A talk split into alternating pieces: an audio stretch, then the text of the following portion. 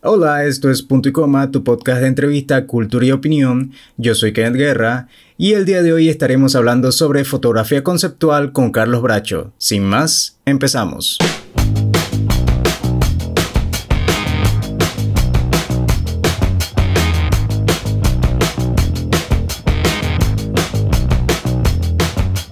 Hola y bienvenidos a un nuevo episodio de Punto y Coma, tu podcast de entrevista, cultura y opinión. Hoy nos acompaña Carlos Bracho, un joven dedicado a la fotografía conceptual. ¿Cómo está la noche de hoy?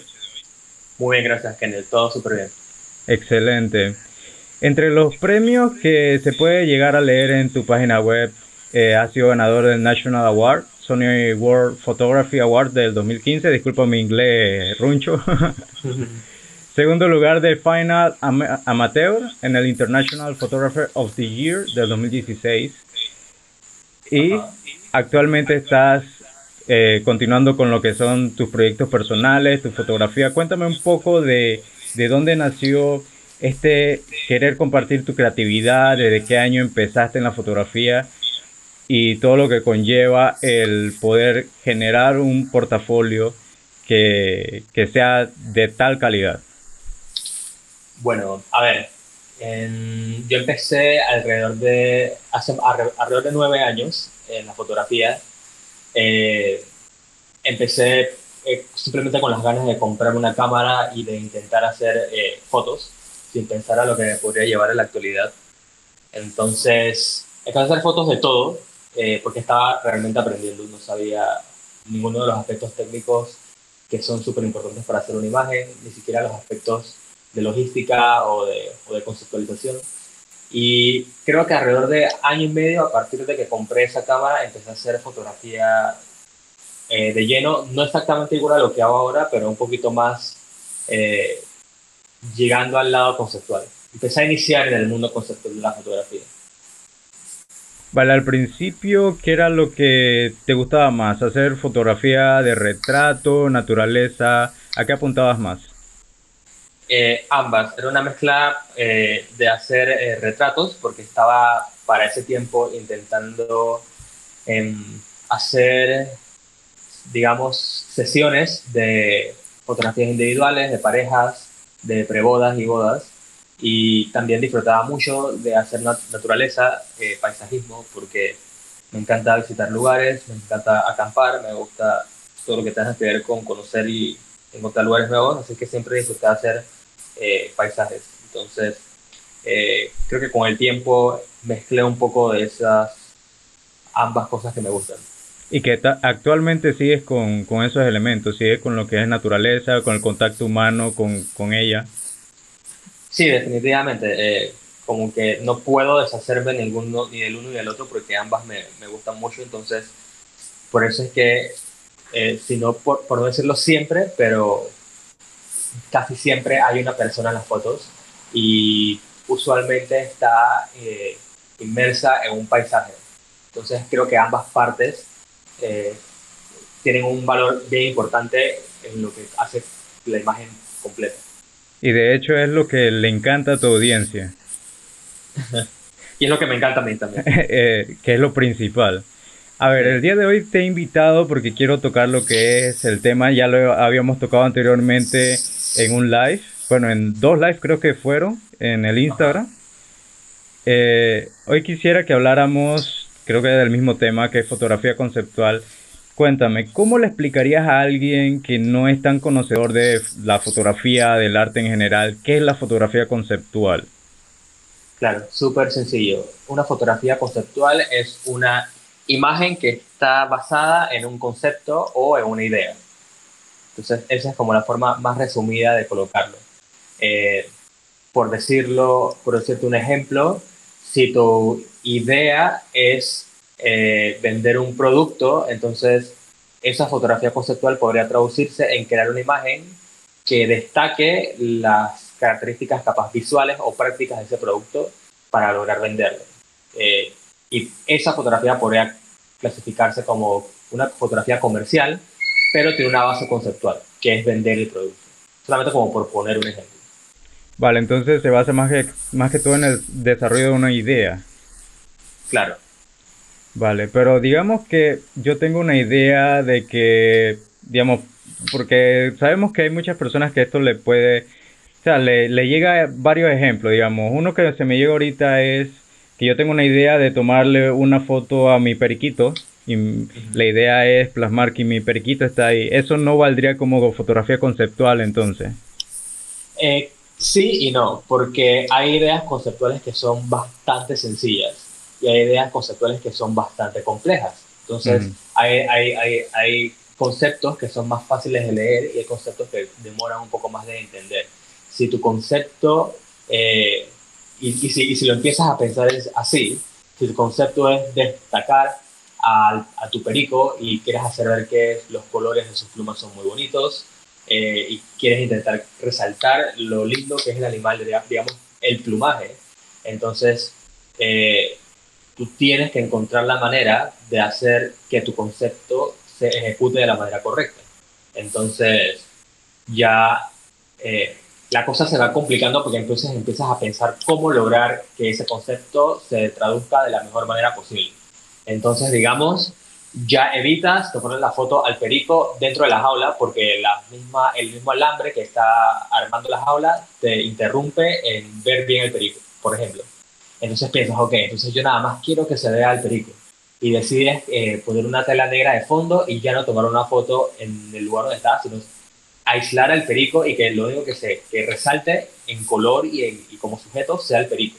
Y entonces empiezas a pensar, yo eh, la luz que del día es, eh, no la puedo controlar porque de repente el árbol me hace sombra y de repente ya se nubla, qué sé yo. Así que voy a usar una lámpara de mesa para alumbrar un poquito el perico. Y entonces tú vas eh, encontrando la mejor manera de que tú puedas eh, hacer que ese concepto vea la luz de la mejor manera posible. Entonces todo concepto puede ser muy sencillo, pero la manera de ejecutarlo puedes, pues depende totalmente de la persona y del concepto que quiera hacer. Y entonces, tantas ganas le quiera meter. Entonces no solo depende de la toma, sino también de la edición y la forma en cómo tú ves o quieres proyectar la imagen. Sí, claro, algunas personas eh, basan o toman, el concepto toma total fuerza en la producción y la preproducción, digamos como que tú pusiste tu lámpara, tú pusiste tu tela, tu, perico acaba de comer, así que está tranquilo, eh, y sabes que no tienes que gastar mucho tiempo en postproducción, en editar nada. Capaz otras personas quieren hacer otras cosas que involucre una producción relativamente sencilla, pero quieran pasar mucho tiempo editando la foto. Entonces eso ya varía y depende de la persona, pero la base de la fotografía conceptual es que tú logres transmitir la idea. Y la idea puede ser sencilla o puede ser complicada, o la forma de ejecutarla puede ser muy sencilla o puede ser muy complicada. Vale, eso me parece muy interesante. En tu web también logro ver, que por cierto es carlosbracho.net para el que le interese entrar a, ver un poco más de, de tu trabajo. Eh, logro leer una, un, párrafo que dice que, la foto, que agarraste la o elegiste la fotografía conceptual que te ayudó como un agente terapéutico. ¿A qué te refieres en este punto? Eh, bueno, me refiero a utilizar el, el crear algo eh, por iniciativa propia para como que decirte como que aliviarte a ti mismo y sentirte mejor por medio del proceso. Como quien dice, eh, el resultado, o sea, las imágenes que logro, pues me parecen a mí que las logro y me gustan, pero honestamente el proceso, el pensar las imágenes, el armar la logística para crear las imágenes, el producir las imágenes, o sea, ir al bosque o planearla o, hablar con las personas que están modelando para la foto, eh, sentarme a editar, escuchando música, el proceso en sí me hace sentirme mejor. Eh, y es a lo que me refiero con tomar la fotografía, en este caso para mí, como un agente de terapia. Vale, sería como una manera de reflexionar sobre tu entorno y ir pensando un poco más sobre qué es lo que quieres plasmar. Eh, bueno, con respecto a, utilizarla como terapia, es simplemente utilizar el proceso para hacerme sentir mejor. Y ya lo que quiero plasmar, bueno, ya eso lo decido con cada serie, con cada fotografía. Vale, excelente.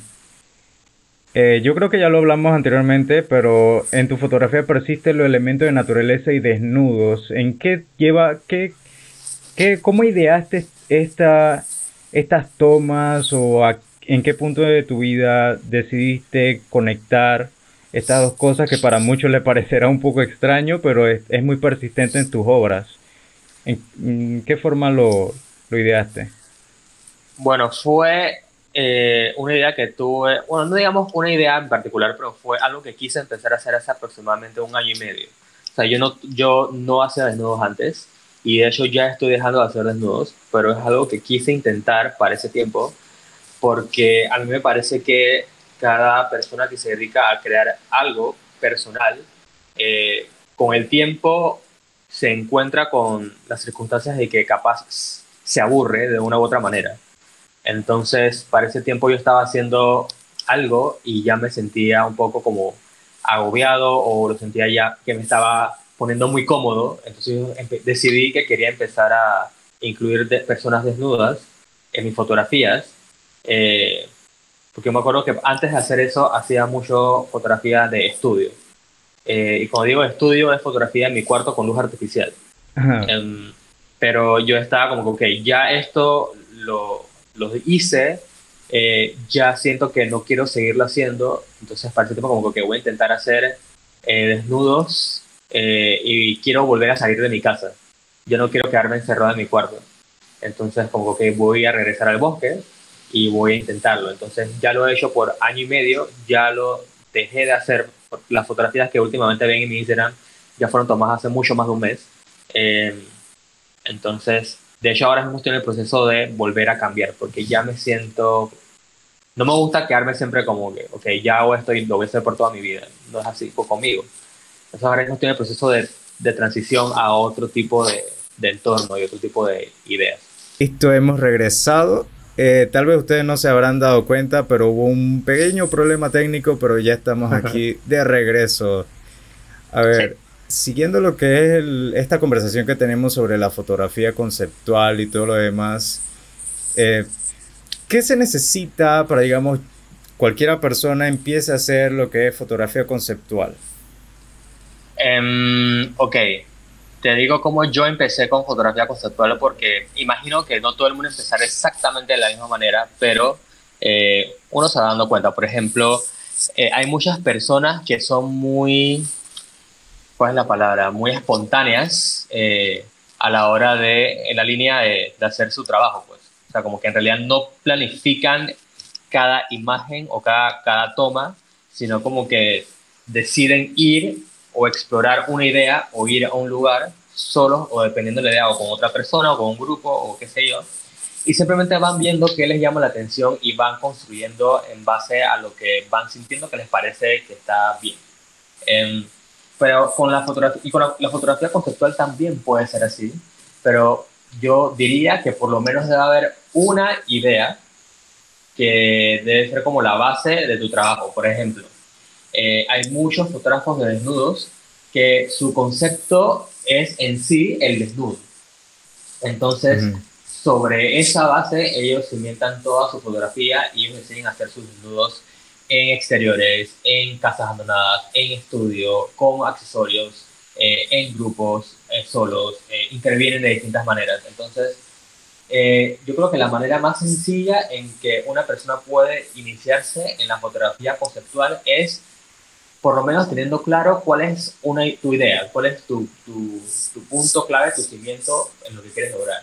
Eh, por ejemplo, hay personas que, digamos que ellos quieren que su fotografía, su, su, concepto sea una emoción. Digamos que hay personas que les encanta eh, el misterio, les encanta, por ejemplo, eh, películas de miedo, les encanta que sea, toda esta, esta, esta, visual de como tenebrosa o misteriosa o de suspenso. Entonces, esa puede ser su base conceptual para crear fotografías y ellos entonces les toca construir en base a eso. Ya los otros detalles, que si cuánto encuadran, que si es a personas, que si es, es a lugares, ya eso queda en ellos. Pero la idea es tener una base conceptual fija y si tienes éxito transmitiendo esa idea o esa, esa base, el resto queda en ti. Vale, entonces sería un elemento central para lo que es la fotografía, al menos para esa sesión. al menos para esa sesión, no tiene que ser específico para una sesión, puede ser la base de todo tu trabajo como artista, eh, puede ser eh, la base de una serie de fotografías en particular, eh, pero la, idea es eso, o sea, tú tienes que tener, es, muy ideal que tú, tengas tu concepto claro, porque si no lo tienes claro, pues no vas a lograr tu, poder traducir bien esa idea en una, en una imagen. Vale, hay muchas personas que dirán, ah, no es que no tengo una, foto, una cámara profesional, no empiezo porque no tengo las partes técnicas. En esta parte, ¿qué le diría a esas personas? Bueno, pues le diría que eso les ocurrió a todo el mundo y como a todo el mundo les tocó eh, intentarlo de una manera u otra con las herramientas que tenían disponibles. Yo entiendo que mejor equipo técnico puede ayudar enormemente en la calidad y el resultado, digamos, eh, en buena parte, no totalmente, en el resultado final que tú obtienes, pero si, si digamos, si no sabes eh, nada y quieres adentrarte y lo que tienes disponible es tu celular, pues el celular ahora es una gran herramienta y bastante completa y de hecho súper eh, nice que empieces con tu celular porque te vas a ir dando cuenta con tu celular de cuáles son las barreras o las limitaciones que tienes que vencer o las cosas que realmente necesitas. Y cuando ya decidas ahorrar y comprarte una cámara, pues ya sabes con más claridad qué es lo que estás buscando. Que creo que usualmente pasa lo contrario. Usualmente las personas se compran la cámara y después deciden más o menos ver qué es lo que les gusta, lo cual no está mal, pero, pero bueno, de una u otra manera, ya sea que te compraste primero la cámara o intentaste primero con lo que, tú, con lo que tenías, la cosa es intentarlo y ya.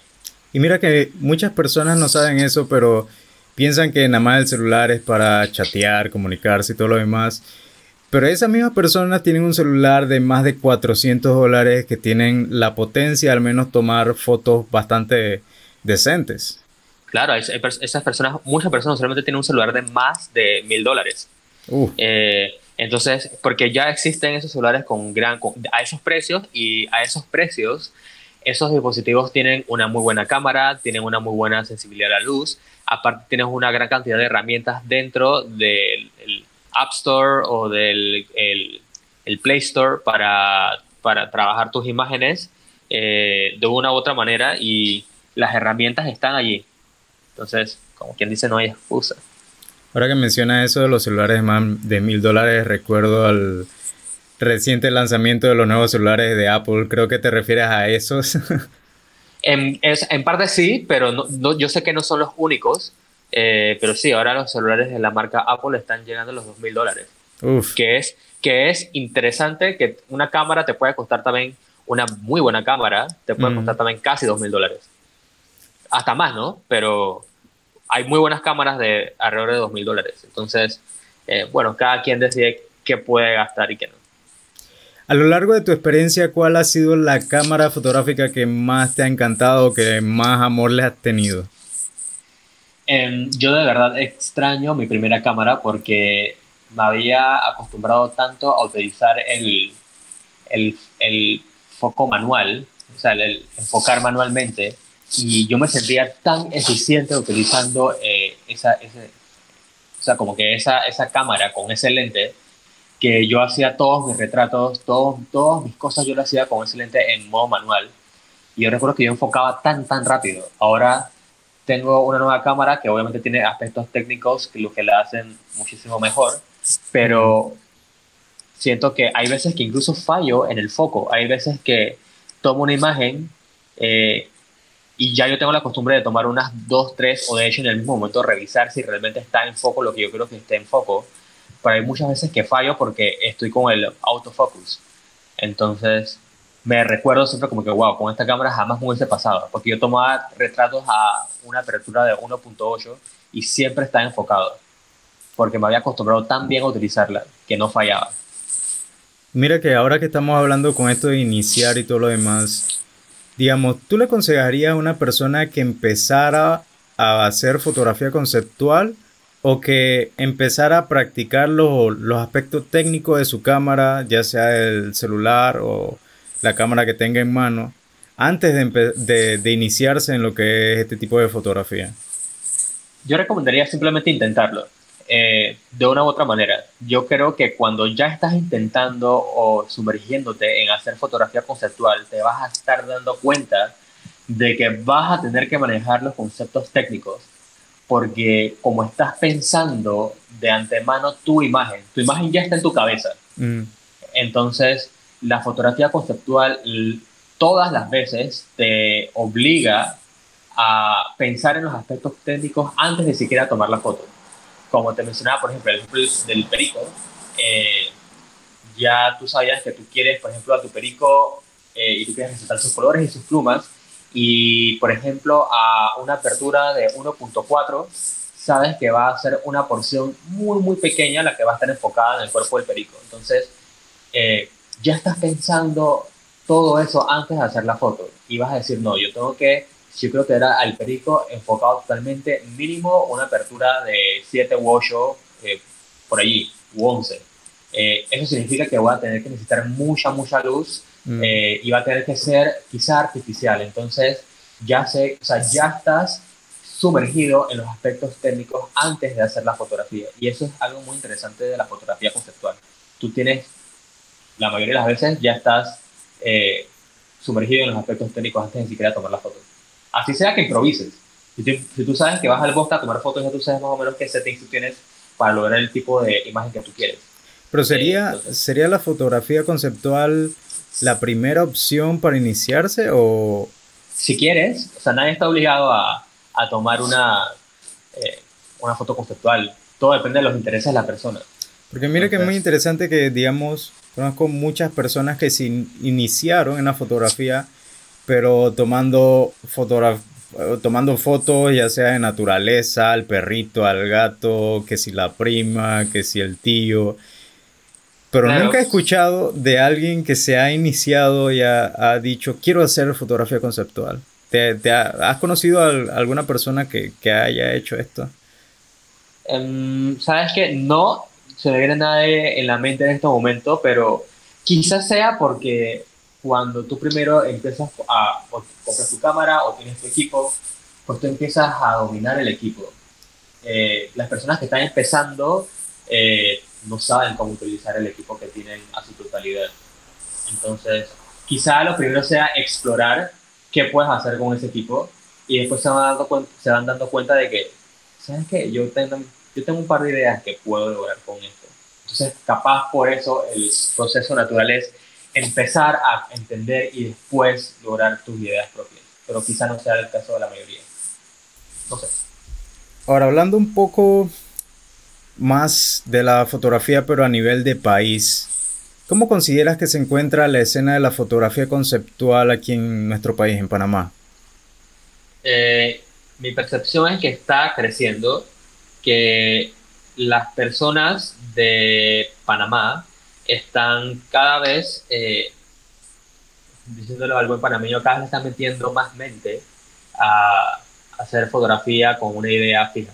Ya sea que sea productos o ya sea que sea algo muy personal o qué sé yo, o hasta sesiones de parejas. Muchas veces las sesiones de parejas se tornan, eh, ya tienen un concepto. Entonces, eh, cómo resulta varía, pero yo siento como que cada vez las personas están y inclinándose un poco más por eh, hacer de sus conceptos algo que valga más la pena vivir y, y, apreciar. Pero esto se debe a un deseo, a lo que ellos ven, en, digamos, en Instagram, eh, de las diferentes cuentas, o será que ellos mismos quieren experimentar, hacer algo nuevo, porque ven que digamos, la escena fotográfica muchas veces se queda simplemente en me veo bonito y miro hacia el, horizonte, el horizonte, este tipo de temas. Claro, quizás sea una combinación de ambas. Definitivamente las redes sociales te exponen a encontrarte con el trabajo de otras personas que tú quedas como, wow, o sea, alguien está haciendo esto y me parece súper interesante. Y viceversa, ¿no? Pero, eh, no sé, cualquiera que sea la, lo que esté impulsando esto, pues excelente, porque si se está sucediendo es súper cool que esté sucediendo. Mire, que es muy interesante porque, digamos, fue una de las preguntas que le hice a Mariana y ahora te la, te la hago a ti porque me acabo de, de acordar. Es que muchas veces los artistas o los creativos muestran su obra porque es una extensión de ellos, es una forma de mostrarle al mundo lo que ellos piensan sobre su entorno, sobre su vida. Eh, ¿Tu fotografía refleja quién eres en realidad? Em, yo creo que un artista eh, siempre está reflejando una porción de su mente. Entonces, eh, por ahí hay un, una idea, un pensamiento que dice que eh, el verdadero struggle de un artista se basa en la línea entre querer mostrarte y querer ocultarte. Porque en lo personal yo no tengo, nunca he sentido muchas ganas de mostrar de repente, no precisamente yo físicamente o mi cara, sino que realmente nunca me ha interesado como que mostrar mi vida en redes sociales a su totalidad. Eh, yo no tengo una cuenta personal en Instagram, por ponerte un ejemplo. Entonces, mi, mi, mi, cuenta es mi trabajo. Es una porción de, de, cómo soy yo, de qué pienso y cómo hago las cosas.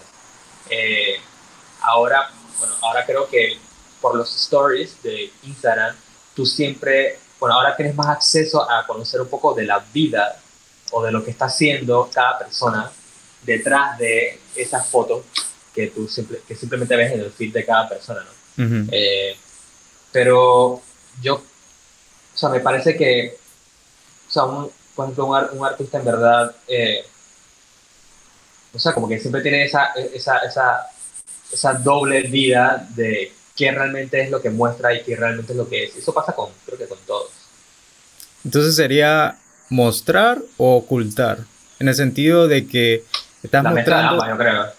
ambas. Sí, por supuesto, porque, eh, por ejemplo, yo, la fotografía es una, es una parte de las cosas que, a las que yo me dedico a, en mi vida y es una parte de mis pensamientos, ¿me entiendes? Entonces, por ejemplo, yo no muestro lo que yo estudié o, mi licenciatura en, mi mm. fotografía. Y de hecho muchas personas me dicho, ¿cuándo vas a mezclar tu fotografía con lo que, con lo que tú trabajas y con lo que estudiaste? Y yo como que no sé, quizá algún día, ahora mismo no estoy ni siquiera preocupado por eso. Eh, pero, pero mi cuenta no es todo lo que soy yo. O sea, yo imagino, y ya me lo han comentado varias personas, que, que por lo que yo publico, y, y, hay, y es como por etapas. Yo cuando inicié la fotografía, mi fotografía, yo estaba simplemente intentando aprender y tenía ideas que quizá ahora se puedan interpretar como que súper creepy. Y muchas personas para ese tiempo me decían que ellos pensaban que yo como que era un rockero de estos como que emo, deprimido y que vestía solamente de negro eh, o sea, tenían una idea bien estereotipada basada en las fotografías que hacía. Y como me conocieron, es como que yo no sabía que de hecho te gusta mucho, por ejemplo, los diseños de plantas y flores en tus suéteres o tus camisas. Eh, por ponerte un ejemplo, después, yo pasé, después yo pasé a hacer muchos retratos de rostro. Eh, después pasé a hacer fotos como que en exteriores, con la cara de la gente tapada o, le quitaba la, la, el rostro de las personas pintando encima de la foto, entonces había personas que me decían que si yo era, que tenía una personalidad, quizá, ellos no, no me conocían, pero se imaginaban que yo tenía una personalidad como muy seria, como que muy, muy tosca, muy grosera, mm. y, cuando me conocieron tampoco vieron que era el caso, después yo empecé a hacer desnudos, y habían personas que como yo casi, como yo nunca o casi nunca me muestro en mis stories de hecho, eh, mucho menos en mis fotografías del feed, algunos me dijeron que ellos pensaban que tenía alrededor de 50 años, que yo era un señor. Eh, ¿En serio? sí, sí, que pensaban que yo era súper extrovertido y que era muy liberal.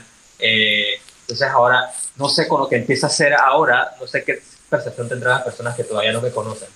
Pero, pero me entiendes, o sea, tú, tú, no puedes, eh, tú, tú, nunca te muestras totalmente y tú no puedes mostrarte en totalidad, a menos que te dediques a mostrarte en totalidad. O sea, yo no soy un youtuber o un instagramer que basa, su vida, basa esta carrera, su vida en mostrar mi vida y cómo soy. Yo, más, yo me baso en mi trabajo de fotografía en mostrar una porción de mis pensamientos transformados en imágenes.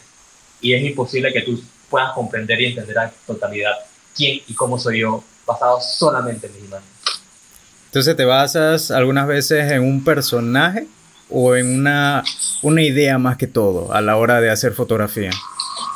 Es una idea y hay veces que la idea requiere que la persona que esté haciendo de modelo se meta en un personaje y al final pues se siente como un personaje.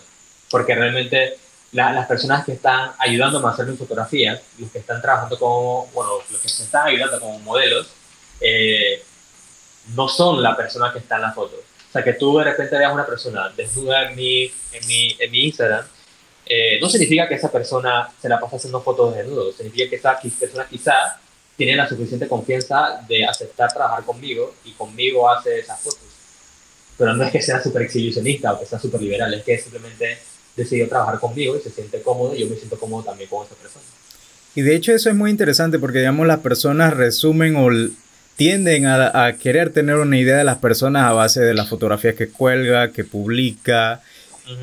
Entonces sienten como que distorsionan la realidad cuando en, real, eh, cuando en verdad, debo decir, está simplemente haciendo un trabajo, haciendo una obra. Ajá. Eh, y yo creo que ese es creo que es un pequeño error que, todo, que todos caemos, incluyéndome, porque tú sigues, yo, yo mi cuenta de Instagram, yo sigo más que nada artistas de todas clases, músicos, pintores, ilustradores, fotógrafos, eh, performers, qué sé yo. Y por supuesto también tengo amistades cercanas en mi Instagram. Yo intento porque para mí mi cuenta de Instagram no es una cuenta personal, es mi cuenta de fotografía. Mm. En, verdad, en verdad a mis amigos o lo que sea, ya los tengo en Facebook, que es como mi red personal, yo. Entonces, ya yo comprendí hace mucho tiempo, y porque yo, porque me pasa conmigo también, que yo no puedo asumir que si una persona eh, se la pasa subiendo fotos de su cara, eh, es súper egocéntrica o es creída. Eh, yo puedo, y eso es normal en, psicológicamente hablando, que tú intuyas o asumas ciertas cosas de una persona por las cosas que comparte, pero yo no puedo pretender que eso es esa persona en su totalidad. Quizá lo pueda confirmar después o lo pueda rechazar después la idea, pero no sé, es así. Ok, bueno, en resumen, no hay ninguna institución que nos apoye. Nos basamos simplemente en contactar gente, salir a la calle, ir a restaurantes, a instituciones que nos permitieran usar sus espacios a cambio de nosotros darle publicidad, a cambio de nosotros llevarle clientes de una u otra manera.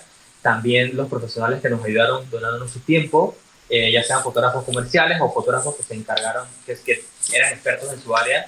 Y era todo como que salir, preguntar e intentar lograr hacer un tipo de colaboración con estos lugares y estas personas eh, para que nos permitiesen crear estos eventos de forma gratuita. Eh, ya. Eso, eso en cuanto a la pregunta que te hice hace un momento, para, para dejarla también grabada, de si había una autoridad que les ayudaba a ustedes a hacer, a promocionar o a llevar eh, información sobre qué, lo que es fotografía conceptual y cómo ejercerla aquí en Panamá. No, no hay nadie que esté en eso. Ahora mismo en Panamá se está formando, por ejemplo, el gremio de fotógrafos, hay colectivos, hay de todo, pero realmente no hay una institución o una persona fija a la que tú puedas llegar y que esa persona te pueda dar la mano y orientarte en todo. Así que yo creo que así, bueno, quizá lastimosamente, no, no es malo, pero ahora mismo en Panamá todo funciona de esa manera. Si tú tienes ganas de hacer algo, tú tienes que salir y buscar tus medios para lograr hacer eso que tú quieres. Entonces, es la forma en que hemos logrado hacer lo que hacíamos. Vale, de hecho en algún momento deberíamos hacer otra, otro episodio y traer a Héctor para también para que nos brinde un poco más de información de su experiencia y todo lo demás. Sí, claro, yo muy probablemente eh, en mis redes sociales, tanto en Panamá Surreal como en mi cuenta personal, vamos a estar, no este mes, o quizás al final del otro mes, vamos a estar quizá ya mostrando lo que hemos podido adelantar y lo que, hemos, lo que vamos a poder lograr para el otro año con respecto a los eventos de los conversatorios y de, las, y de los eventos en general que tenemos planeado hacer con respecto a fotografía. Mira que me parece que tienes ahorita pronto un taller de fotografía experimental con Pibe Fotoescuela, me parece. Sí, eh, a mitad de este mes es, el, es un taller de dos días y mm. el taller, la fecha es el 17 y 18 de noviembre eh, sábado y domingo, eh, y me voy a enfocar a hacer fotografía experimental en la naturaleza, en el bosque que yo siempre voy. Y creo que lo único que diferencia ese taller del último que hice, porque el último que hice fue hace casi un año, eh, es que en esta ocasión eh, aparte de experimentar, vamos también a desarrollar un concepto antes de ir al bosque y vamos a utilizar algunos accesorios y vamos a desarrollar esa idea en el bosque y después vamos a ver cómo nos va eh, procesándola y transmitiéndola en la imagen. Vale, más adelantito, cuando ya estamos eh, terminando lo que es este episodio, me das un poco más de información para que las personas sepan eh, dónde ir, dónde reservar su cupo. Me imagino que, que, es limitado la cantidad de personas que... Sí, exacto. Siempre son limitados porque no pueden, como es un curso que involucra pues información y no, puedo, no podemos no podemos invitar a toda la gente que querramos porque se pierde mucha calidad. sí, porque, porque teniendo pocas personas te puedes eh, enfocar en explicarle mejor a cada uno de ellos sus preguntas. Exacto, exacto. Mira, ahorita vamos a hacer algo que, que bueno, que no llegué a hacer con, con, el episodio de Mariana, pero que por suerte contigo sí, sí, sí tengo las preguntas. Son 10 preguntas rápidas no temas, son dos opciones, tú elijas una de las dos eh, para romper el hielo, para dejar un poquito este tema y después continuamos. Vale. Ok, elegir entre las dos opciones que me des. Ajá, dos opciones que. Una de las dos opciones que te doy, la eliges. Eh, tienen más que todo gusto, entretenimiento, un montón de cosas. Vamos a ver. Ok. 10 preguntas rápidas. ¿Marvel o DC? Marvel. ¿Música en español o en inglés? Inglés. ¿Pizza o hamburguesa? Uh, hamburguesa. Ese estuvo difícil. Un poquito, porque ambas me encantan. ¿Netflix o cine? Mm, difícil, pero por la experiencia cine. ¿Café o cerveza? Cerveza. Mira que aquí está como que no se relaciona. Son dos cosas distintas. A ver, ¿cómics o libros? Libros. ¿Naturaleza o ciudad? Naturaleza. ¿Rock o reggaetón? Ambas, pero voy más por el rock. ¿Casa o departamento? Mm, ambas, pero voy con la casa. ¿Perros o gatos? Gatos. Vale, esas han sido todas las 10 preguntas que tenía. 10 preguntas rápidas. Ahora regresando con el tema, ¿cómo debo decirlo? ¿Fotografía experimental, conceptual o surrealista? ¿Cuál de estas tres opciones o son las tres pero en diferentes ramas? Dices con mi trabajo. No, en el aspecto de enfocalizar, digamos, haces, yo podría hacer, eh, decir que hago fotografía conceptual porque tengo un concepto, o hago fotografía experimental porque estoy experimentando a base de un concepto, o hago fotografía surrealista porque trabajé en un concepto y experimenté, o sea, no sé si me explico. Yo digo que, ¿por qué no las tres a la vez? Pueden ser las tres, pueden ser las dos, o sea, no hay eh, yo entiendo que uno tiene que, a ver, muchas veces ponerle nombre a lo que está haciendo, porque te ayuda a enfocarte y a, a, establecerte en, ok, yo hago esto, pero eh, yo digo que todo es como un espectro, ¿me entiendes? Es un rango, y hay veces que las cosas que haces encajan, amplían o se reducen, invaden lo surreal, o a veces se salen de lo surreal, entonces, eh, de todo un poco. Vale, entonces podría ser las tres a la vez o podría ser una a la vez. O pueden ser dos o como quieran.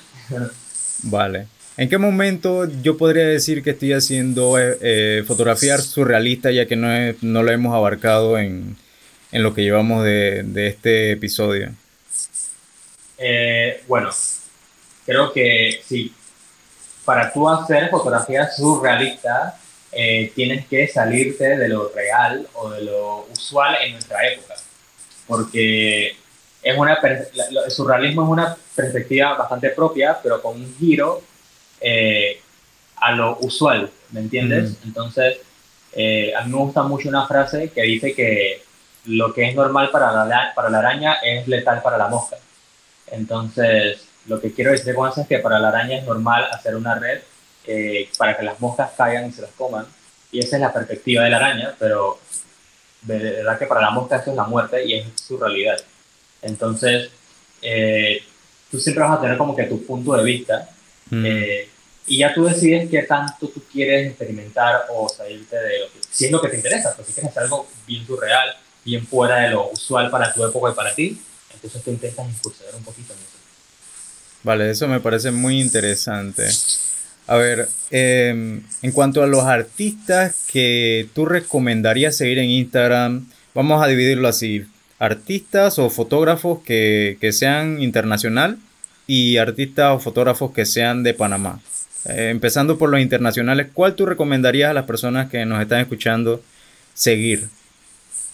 Bueno, voy a recomendar de, un número, una cantidad específica o lo que se me vengan a la mente. Lo que se te venga a la mente o lo que quieras decir que, que, que inspiren.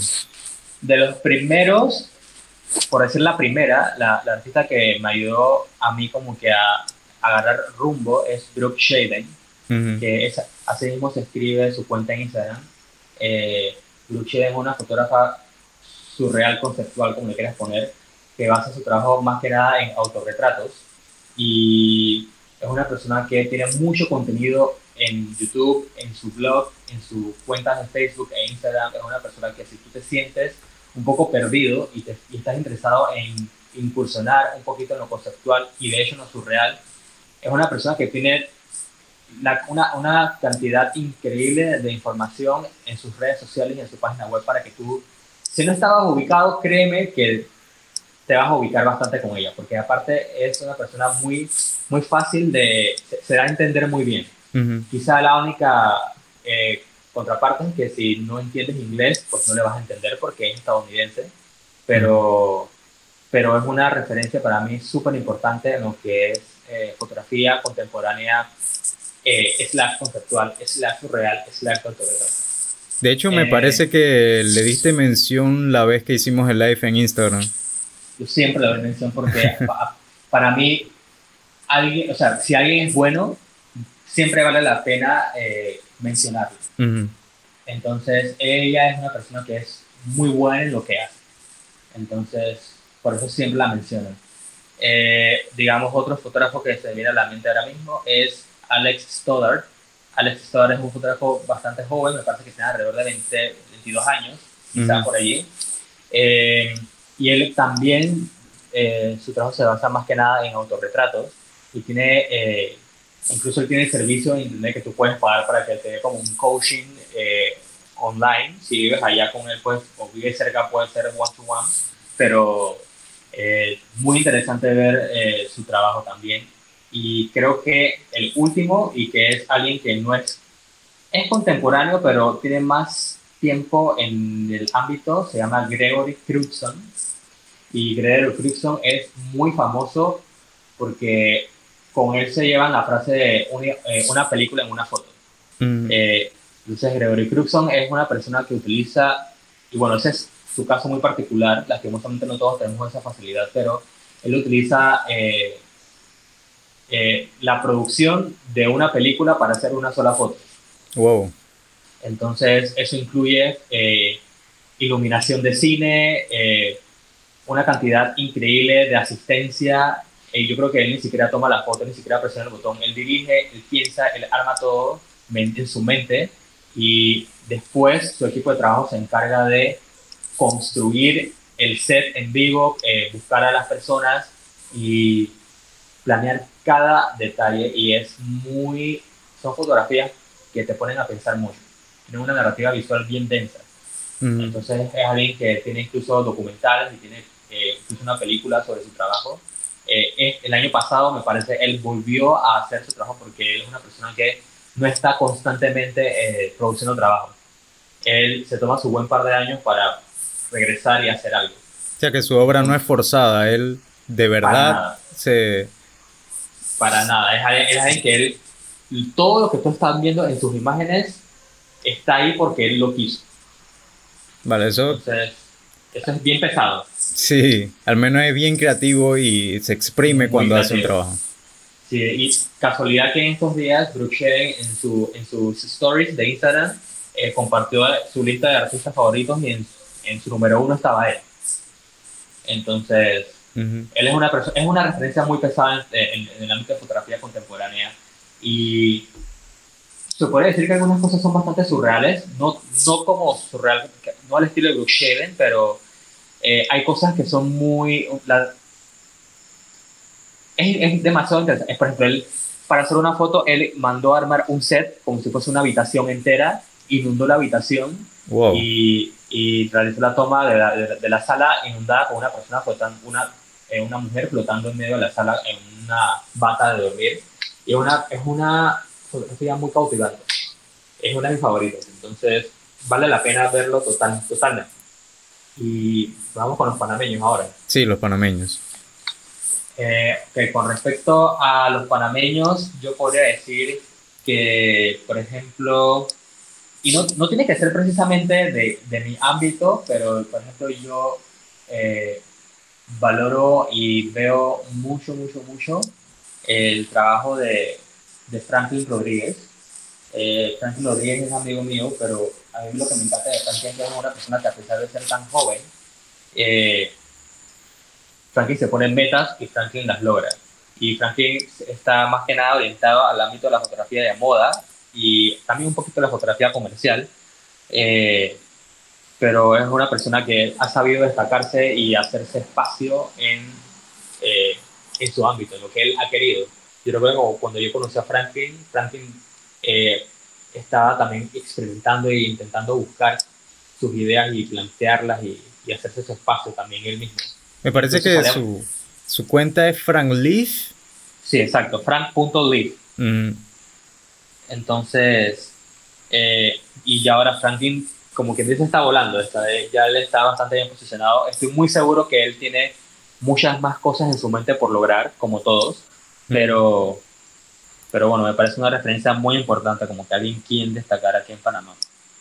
Um, diría que quizá otra persona, eh, tiene que ser fotógrafo, me habías dicho.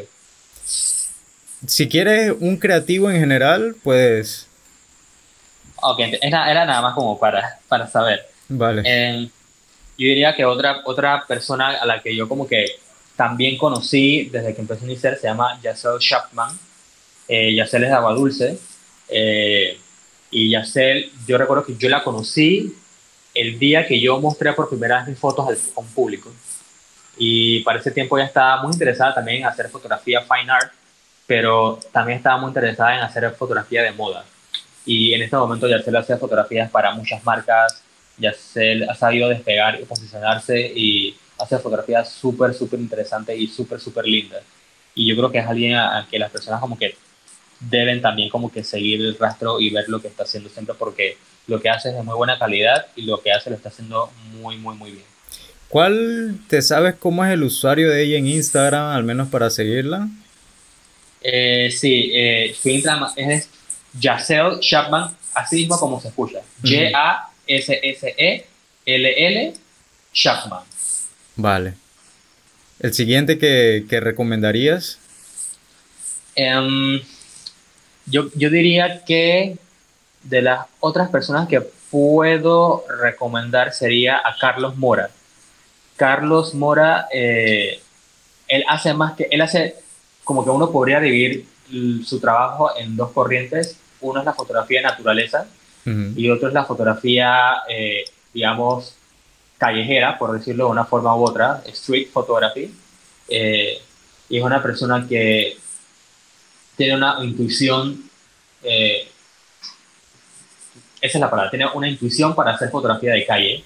Eh, casi, pasa casi desapercibido y logra captar escenas que son bien, bien interesantes, eh, con, a veces con un humor, a veces con una crítica o a veces con una forma de ver las cosas que es muy, muy linda e interesante. Y los paisajes que toma, eh, todos los lugares que logra explorar, que logra visitar, son súper lindos y te dan a pensar que Panamá no tiene nada que enviarle a otros países con respecto a qué conocer y qué, ver y qué visitar.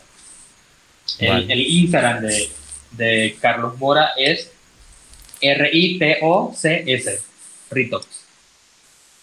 Creo que lo sigo, creo. y si no, pues síganlo. deberíamos seguirlo, sí. Está entre la lista. ¿Serían tres o quisieras añadir uno más? Eh, ¿Otro fotógrafo dices? Sí, otro fotógrafo creativo. Em, a ver, yo diría que otra persona que me parece que, está haciendo divide, bueno, para ver, ¿cómo lo, lo pongo? Yo creo que esta persona hace más que nada un trabajo personal, o sea, como que no hace trabajos comerciales, no, o esa es mi percepción, que solamente fotografía cosas súper espontáneas, eh, se llama Johanna Granados, eh, y si tú entras en su cuenta, eh, que su cuenta es JZI SKY, eh, pues vas a ver de todo un poco. Es como, yo creo que su Instagram es su cuenta personal a la vez, pero te vas a dar cuenta de que fotografía, casi todo su fotografía es blanco y negro, y a veces logra captar la inocencia de sus hijas de una manera increíblemente linda, increíblemente espontánea, y su fotografía es bien contrastada y es bien, a veces bien, siente como a veces siente como algo salido de la imaginación de cómo ella percibe a sus hijas eh, y los lugares que toma. Eh, no sé, me parece que es alguien que también hay que considerar. Y, y bueno, también tomando en cuenta que ha exhibido en, en MAC y que ha estado de, de la mano con fotógrafos súper importantes también. Creo que es alguien que hay que ver. Vale, esa me parece interesante. Voy a, voy a tener que seguirla para, para darme cuenta de, de, de, lo que me estás diciendo sobre cómo capta a su hija y, y su entorno. Sí, spoiler alert, bastantes niños y bastante blanco negro en su fotografía, pero eh, si, no sé si todas las personas pudieran haber visto sus fotografías en, en su última exhibición en el Museo de Arte Contemporáneo, pero eh, las fotos que tenía de sus hijas o las que del, del otro niño, que no era su hijo, pero que tenía exhibida, se sentía súper mágico. Vale. Yo creo que ya esta sería la última pregunta o el tema para ya ir finalizando. ¿Cuál puede ser el mayor obstáculo en este tipo de fotografía, en la fotografía conceptual? Definitivamente uno mismo. Eh, y quizás se sienta cliché decir eso, pero hacer fotografía conceptual, sobre todo si es personal, ¿me entiendes? Eh, mm. Creo que es creo que es un issue que todas las personas que se toman en serio hacer arte eh, se, se, tropiezan con eso. Se tropiezan con el hecho de no estoy seguro si quiero compartir esto que es muy mío con el mundo. Eh, ya sea que lo, lo escriba en, en, el pie de foto o no quiera contestar las preguntas que me hacen si es que me las hacen. Pero creo que a veces el obstáculo es eh, no estoy seguro si la gente va a aceptar esto. Eh, que quizá y ojalá con el tiempo te des cuenta que no importa, tal de que a ti te parezca bien. Eh, otro de los obstáculos es tener expectativas eh, y no intentar por eh, pensar solamente en las expectativas, ¿me entiendes? Uh -huh. querer, querer hacer, y es normal, no querer que todo te salga perfecto, querer que todo sea como tú crees que debe y eh, lo intentas y te das cuenta de que no todo salió como querías, pues eh, darte por vencido y no seguirlo intentando, no aprender de los errores, no, no aprender las cosas que te diste cuenta que no funcionaron. Eh, y yo creo que esas son las, eso todo está en la mente de uno. Eh, y eso pasa mucho con la fotografía, que es bien personal. Eh, compartir algo muy personal, lidiar con, con el compartir eso y luchar contra tus propias expectativas y rendirte antes de haber empezado a ver. Vale, en el aspecto técnico no, di no dirías que es un obstáculo entonces. No, para nada. Los aspectos técnicos tú los sobrepasas porque son mucho más fáciles de sobrellevar que los aspectos mentales de hacer una imagen conceptual. Vale, eso está bien. Ya saben, no, no es una excusa decir que no tienen una cámara profesional para hacer fotografía conceptual. Claro. Eh, tener bastante creatividad, eso sí. Y... O la vas desarrollando con el tiempo. Tú, uno, no, uno se puede decir que uno no nace creativo, pero es tú, tú, te, tú te vas amoldando a tus propios, a los retos que te vayas poniendo. Pues yo obviamente no empecé haciendo las cosas como las hago en este momento. Y hubo muchísimas cosas que me salieron muy, muy mal y que me sentí súper decepcionado y súper triste porque no salió como yo quería. Pero todavía lo estoy haciendo porque aprendí en cierta medida y es como que, ya sé que la próxima no voy a salir a hacer fotos a esta hora porque la luz no me acompaña y es muy variable. Entonces voy a salir a esta hora porque la luz es bien estable y sé que puedo lograr la atmósfera visual que quiero. Entonces eh, uno, uno se va adaptando y uno va lográndolo y, y, y ya, así es. Vale, ahora sí hablemos un poco para, ir terminando lo que es el taller que habíamos mencionado anteriormente de fotografía experimental con Pibe Fotoescuela. ¿Cuándo va a ser la locación, el costo y el límite de personas que van a poder asistir? Para que ya vayan haciendo reservaciones del cupo si, si tienen el deseo. Si no lo han hecho, sí. Eh, bueno, el taller está, el título del taller es, un taller de fotografía experimental vamos, él se va a llevar a cabo el 17 y 18 de noviembre. Es un sábado y un domingo, es un taller de dos días, donde el primer día vamos a tener una introducción teórica de las cosas que vamos a estar haciendo y de la línea de pensamiento de hacer fotografía experimental y un poquito sobre la preproducción. Eh, y ese mismo día salimos a hacer fotos en el bosque. Eh, para este taller solamente necesitas tu cámara y necesitas tu laptop con los programas Adobe Lightroom y Adobe Photoshop ya instalados.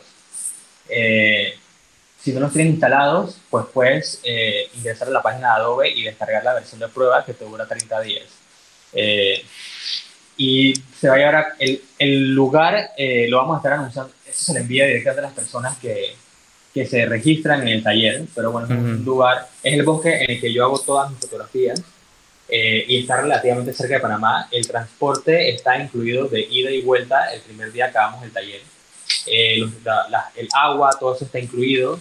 Eh, todo el, el, primer día me parece que son alrededor de 5 a 6 horas. Salimos a eso del mediodía al, al, lugar y regresamos en la tarde casi noche. y para ver, y el siguiente día nos, nos vamos al sitio, bueno, al, a la parte más teórica y la, y la, y la postproducción, a editar, a entender, a jugar con los colores, a entender a, a, armar las cosas que ya hicimos, sobre todo la fotografía que es un poquito armada, la que es conceptual pero que tiene accesorios, y vamos a ver las cómo yo uso las texturas que yo uso, cómo yo guardo las imágenes que comparto en internet, porque esto es un detalle que no sé si todo el mundo aplica y que quizá deberían prestarle un poquito de atención, que cuando tú te das cuenta de que tú no inviertes tanto tiempo en hacer una fotografía, eh, no sé si todos saben que uno no debería compartir la foto en máxima calidad en mm. redes sociales. Entonces, eh, es un aspecto que quizá no se contemple siempre. Entonces, yo siempre tengo una imagen en alta calidad eh, digamos, como si yo quiero hacerle zoom y mostrar un preview, o quiero enviarla eh, a alguna eh, imprenta o alguien de muestra para que vea y pueda tener muchos detalles de la foto. Con ese archivo que yo creo que es de alta calidad, relativamente alta calidad. Y este es otro archivo que es como la versión web eh, para compartir en, los, en redes sociales e incluso en mi página web. cuestión de que si alguien decide utilizar mi imagen o robármela, o piensa utilizarla sin mi permiso, eh, no tiene un archivo de alta calidad eh, con que trabajar. No puede imprimir un archivo de alta calidad. Entonces, eh, yo nunca estoy preocupado si me roban una imagen porque sé que no pueden hacer casi nada con lo que yo estoy colocando en internet. Vale, y eso es muy importante. Ya sea porque digamos también hay fallas cuando subes un archivo muy grande a Instagram, no, no te lo muestra bien. Y es tan fácil robarse una imagen de cualquier lado, es súper sencillo. Sí. Eh, súper, súper sencillo. Entonces, las imágenes que yo subo en todos lados, eh, tienen la calidad suficiente si tú quieres hacer un flyer o quieres hacer una tontería, pero digamos, no puedes imprimir un cuadro para tu casa, no puedes eh, hacer más, más, que, más de cuatro cosas con ese archivo porque el mismo archivo no te lo permite, no tiene la calidad suficiente para eso. Entonces, esos son detalles que vamos a estar viendo el segundo día del taller aparte de la postproducción, vamos a hacer cómo guardamos esas imágenes y cómo las compartimos para que esa cosa, esa foto que nos tomó tanto trabajo pensar y hacer, no se las entreguemos en bandeja de plata a los ladrones. Vale, muy importante. De verdad, Carlos, muchísimas gracias por acompañarnos el día de hoy, por, bueno, la noche de hoy. Sí. Por, por dedicarnos estos minutos que yo creo que se ha convertido en horas. Y por... Sí, ha dos horas alrededor. Sí, dos horas. Aparte de los problemas técnicos que se han desarrollado, que... Claro. Eh, muchísimas... siempre hay problemas técnicos, siempre hay problemas técnicos. Sí, siempre. Así que muchísimas gracias por estar aquí, por dedicarnos tu tiempo. Dinos en qué redes te podemos seguir, podemos ver tus trabajos, tu portafolio. Eh, claro, eh, me pueden encontrar en Instagram como Brush, B-R-A-C-H-H. Me pueden encontrar en Facebook como Carlos Bracho Photography. Eh, y así me pueden encontrar en todas las otras redes sociales, en Flickr, en Behance, en todos lados. Y mi página web es www.carlos.carlosbracho.net.